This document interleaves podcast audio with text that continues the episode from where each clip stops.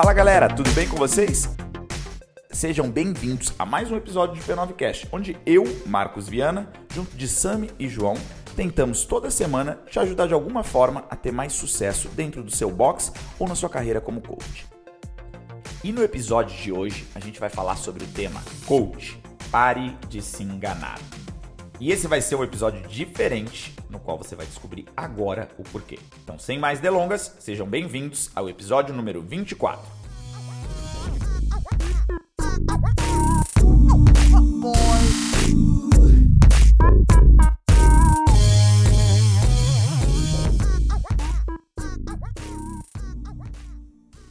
Estou aqui de volta, eu, Marcos Viana. Você provavelmente já me conhece, só que dessa vez tem algo inédito acontecendo. Não tem Sami, não tem João, estarei em carreira solo, eu e o microfone, e espero que vocês do outro lado estejam conectados e sejam a pessoa de troca do episódio de hoje. O nome do episódio é Coach, pare de se enganar. Então não poderia ser nada mais óbvio e claro. E aí eu quero trocar com vocês o que seria, na minha visão, o coach estar se enganando. Então, como eu tive a inspiração para esse episódio? Eu fui indicado um livro por uma pessoa que se chama Como Você Irá Medir a Sua Vida e que é de um escritor super incrível que escreveu um outro livro que é mega recomendado por Steve Jobs, por qualquer cara craque de negócio, uh, que chama O Dilema do Inovador. E aí eu achei engraçado que, pô, um cara desse que é tão de negócio, escreveu um livro, Como Você Vai Medir a Sua Vida, eu já fiquei curioso por aí. E aí eu quero trazer o resumo dele, porque ele é um daqueles livros que em dois segundos você vai querer ler ele do começo ao fim. E eu acho que a mensagem é muito importante. E para variar, eu tentei fazer um paralelo com o nosso mercado. Então, por favor, aumente o som e fique comigo nessa jornada aí. Então, uma coisa, gente, é tudo aquilo que você fala sobre a estratégia que você tem para sua vida.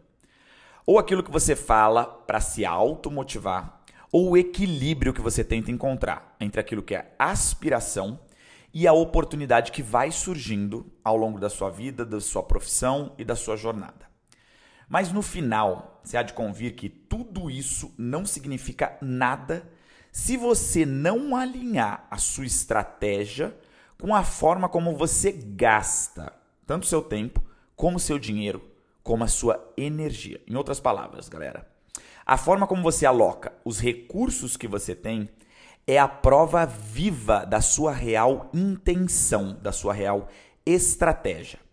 Até porque a estratégia, seja na sua empresa, no seu trabalho ou na sua vida, elas são criadas diariamente através de inúmeras decisões no dia a dia da forma como você vai colocar o teu sangue e o teu suor nestes recursos que você tem. Lembrando que os recursos para a gente é teu dinheiro, tua energia e o teu tempo. Então, como você aloca esse recurso diz muito mais sobre a sua estratégia real do que aquilo que você tenta passar para os outros. Mas daí surge uma dúvida. Se você está vivendo a sua, a sua vida no automático, no dia a dia, como é que você vai ter certeza que você está alocando estes recursos de uma forma que isso vai te levar aonde você almeja, onde você quer chegar. Simples de novo. Veja onde está o teu investimento. Se o seu investimento do seu dinheiro, do seu tempo e da sua energia não está de acordo com a estratégia que você desenhou para sua vida, então você diz que tem uma estratégia, mas na verdade ela não é aquilo que você mostra para os outros, seja na sua mídia social, seja no seu discurso. E muitas vezes isso acontece porque a forma como a gente mede sucesso, ela é completamente errada. Então deixa eu tentar trazer isso mais para o nosso universo. Um exemplo disso pode ser a forma que a gente compensa financeiramente os nossos coaches dentro de uma box. Tenta me acompanhar. Vamos falar de um caso, de um exemplo. João, João, você não está aqui comigo, mas eu vou falar de você. Não é ele, mas estou dando o um nome aí popular brasileiro. O João ele não tem muita experiência como coach, mas o João tem os melhores movimentos. Toda vez que ele sobe aqueles nets, todo mundo para para olhar. As maiores cargas do box são do João. E toda vez que ele participa de um campeonato, ele ganha esse campeonato. Além disso, o João tem aquela confiança de atleta, aquele ser competitivo, aquele ego que está sempre à frente. Ele vive também, por mérito próprio, da cultura de subcelebridade criada pelo universo da mídia social, no qual ele alimenta a imagem do crossfiteiro de alta performance com mil arrobas de patrocínio por post. Arroba farmácia de manipulação, arroba equipamento de crossfit, arroba físio, arroba planilha, arroba meias, arroba vestimenta, arroba dentista, enfim. Tá tudo lá nos arrobas da vida dele e mérito dele porque ele criou essa reputação. Ele também acabou desenvolvendo uma admiração da turma pouco representativa do seu box, em números de alunos, porém super mega ultra vocal de aspirantes a atletas do fitness. Aquela turma pequena, porém que tem sempre muito a dizer. Com isso, você, dono do local, não só aprecia as características atletas do seu funcionário, como também entende que ele representa um monte de gente em sua comunidade, sem você se questionar quem é esse monte de gente ou quantas pessoas estão contidas naquilo que você quer dizer um monte de gente. Galera, o grande problema disso tudo é que você sabe, assim como seus outros coaches, que João não tem uma das melhores aulas. Você sabe que ele ama corrigir um snatch pesado, mas ele não tem a mínima paciência para ajudar alguém a fazer o seu primeiro salto em uma caixa, ou muito menos segurar a mão da pessoa para que ela possa ser capaz de ter a confiança para fazer isso.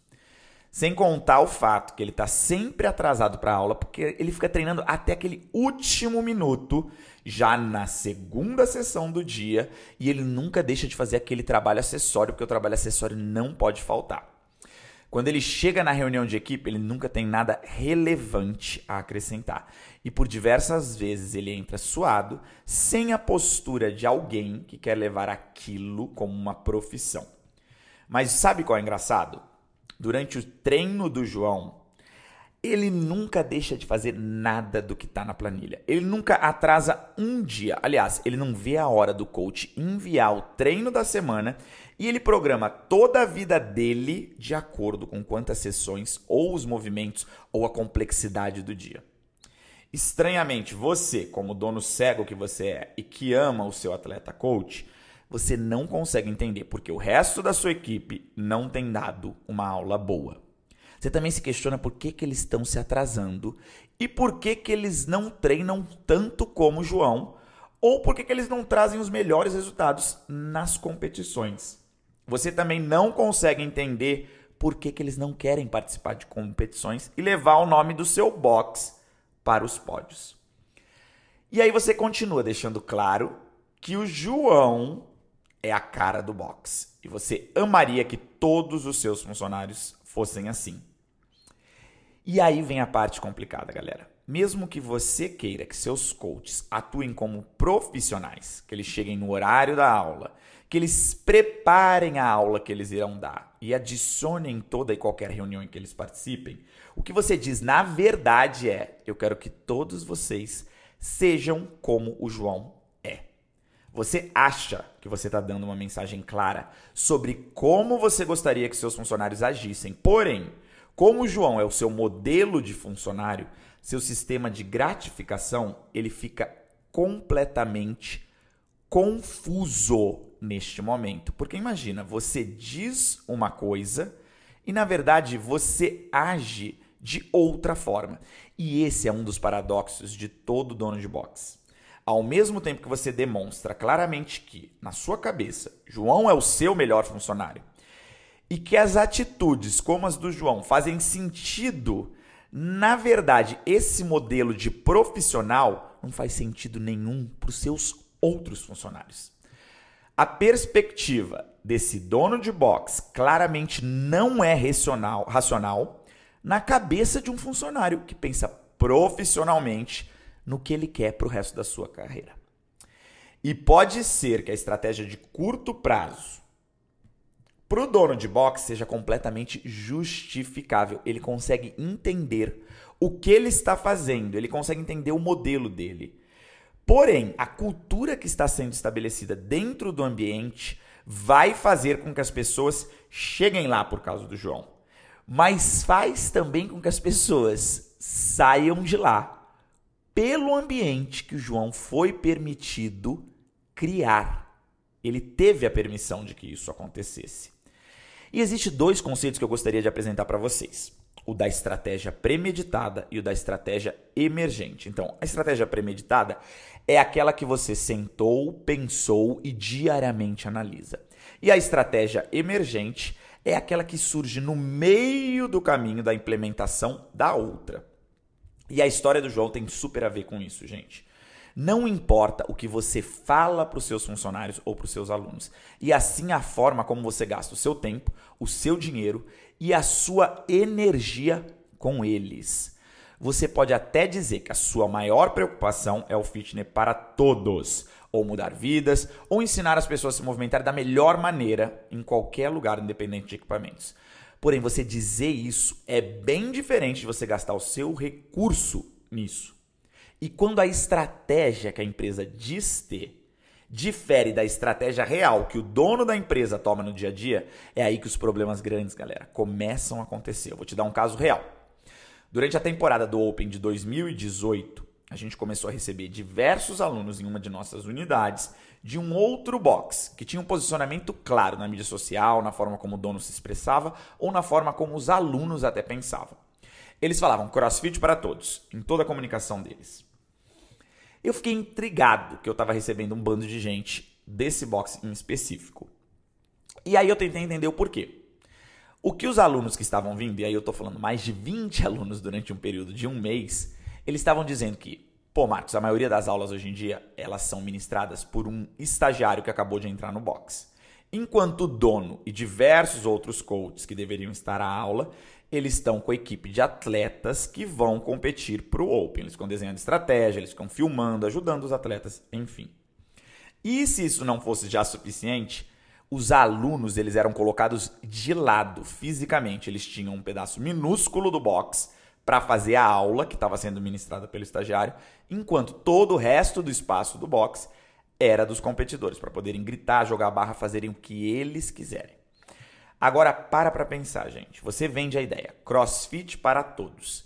E o que você faz, na verdade, é excluir o seu universo de clientes pagantes para gastar o seu tempo, sua energia, o seu dinheiro desigualmente em 5, 6 pessoas que estão competindo pelo seu box. De novo, uma coisa é o que você diz que é sua prioridade como empresa e outra forma como você, o dono, o visionário, age em frente aos seus clientes. Se você realmente acreditasse na ideia de CrossFit para todos, provavelmente uma saída seria você engajar todos os seus atletas junto da comunidade, fazendo disso um evento de troca, na qual seus atletas poderiam ensinar os seus alunos. Depois você poderia planejar uma outra oportunidade, um outro momento, em qual os alunos iriam assistir uma apresentação dos seus atletas e nos quais eles teriam desejo de torcer pelos seus atletas.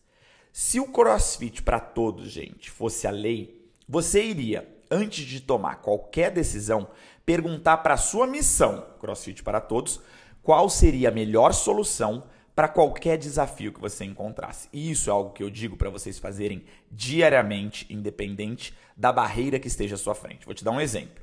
Será que eu devia colocar todos os alunos em um canto, no meio da aula deles, para que os meus atletas que estão competindo para o Open pudessem treinar da forma mais tranquila possível, já que aqui o que importa na minha missão é o CrossFit para todos, vocês percebem que se a gente colocar assim, fica muito mais fácil você saber se o que você diz vai estar alinhado com aquilo que você realmente pratica. E se você ir mais fundo na raiz desse problema, você vai perceber que o buraco é muito mais embaixo que os desejos e devaneios apenas e tão somente do dono do box de CrossFit.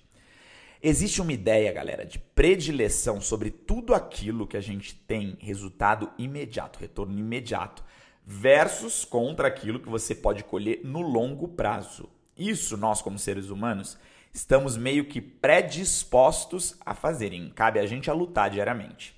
E aqui eu posso fazer um paralelo simples com a sua vida de atleta e a onda que todo e qualquer crossfiteiro surfa quando começa e entra no, no nosso esporte. O próprio sistema de promoção de funcionários em várias redes de crossfit, ou mesmo o que eu vou focar agora, que é o samba do crioulo doido dos profissionais de fitness, que cada hora estão em um box. Pensa que para um coach, então, se destacar no nosso mercado, ou ele está fazendo um ótimo trabalho como atleta, e aí já na cabeça tá naturalmente pensando assim: o retorno é rápido, e existe uma falsa crença de que se você é coach e venceu um campeonato, você deve ter a melhor aula. E quanto mais títulos você vai conquistando na sua vida atlética, magicamente melhor você se torna na arte da pedagogia, por exemplo. Ou você tem um outro caminho, que é realmente se profissionalizar na arte de ser o coach. Então, o que, que seria isso? Ah, eu pego o level 1, eu pego o level 2, pego o level 3, eu entendo de comportamento humano, eu busco me informar sobre psicologia, eu quero entender as principais técnicas de administração, de contabilidade, de finanças, e eu quero me tornar um ser humano mais empático, mais completo. O que na cabeça da pessoa sempre pensa, caraca, isso vai demorar a beça, vai exigir muito estudo e eu vou só colher o resultado no longo prazo. Vai demorar para que as pessoas reconheçam o meu valor. Agora veja o problema, gente. Se a maior parte das empresas do nosso mercado existe um resultado de curto prazo, você vai ser atraído a pensar que deve contratar, remunerar e bonificar quem for capaz de te trazer isso. E a própria pessoa, o próprio coach, vai buscar uma carreira que às vezes não vai entregar o que ele estava querendo no começo. Isso vai fazer com que os profissionais sejam estimulados por essa ideia de recompensa rápida. E aí o que acontece? O ciclo de prostituição e hábito desse troca-troca no mercado de coaches, ele é formado. A deixa acontece toda vez que o ser vai lá e ganha uma competição. Isso vai gerar uma rotina dele buscar novas propostas de trabalho. Porque na cabeça dele, agora ele vale mais. Quanto mais competições ele ganha, mais eu vou valendo no mercado.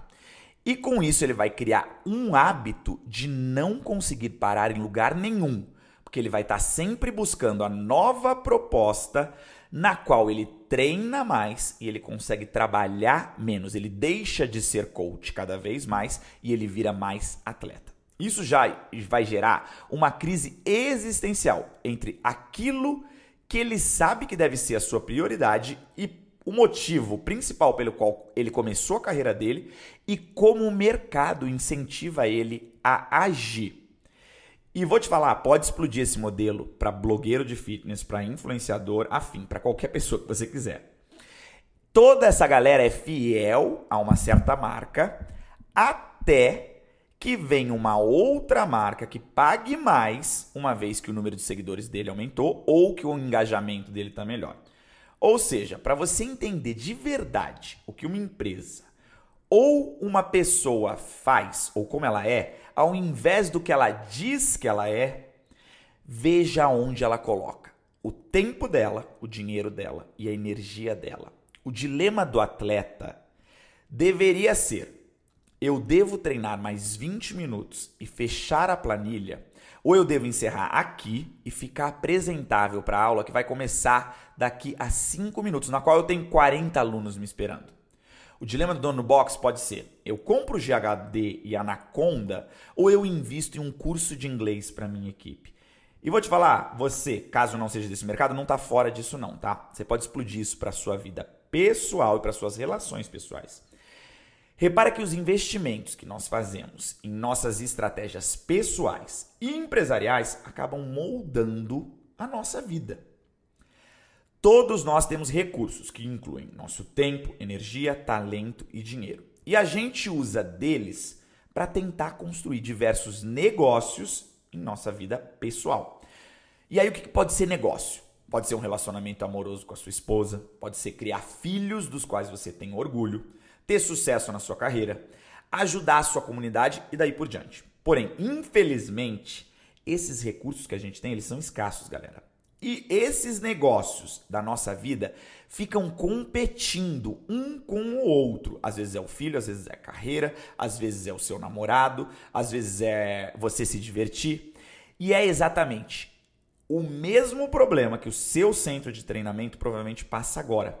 E você tem que se perguntar: como eu vou alocar os recursos que eu tenho de uma forma que eu esteja alinhado com a estratégia que eu desenhei para o meu negócio ou para a minha vida? E eu já te digo, onde você irá investir seus recursos não é uma decisão que você vai fazer um dia, colocar no papel, fechar e pronto, vai tomar daí em diante. Esse é um processo contínuo e, para ser sincero, muito confuso que acontece na sua cabeça e na cabeça de todos nós. E ele deve ser guiado, galera, pelos seus princípios. Eles que vão te dizer diariamente se você está tomando a decisão correta ou não. No final, uma estratégia não passa de uma boa intenção, ao menos que você implemente ela de uma forma efetiva.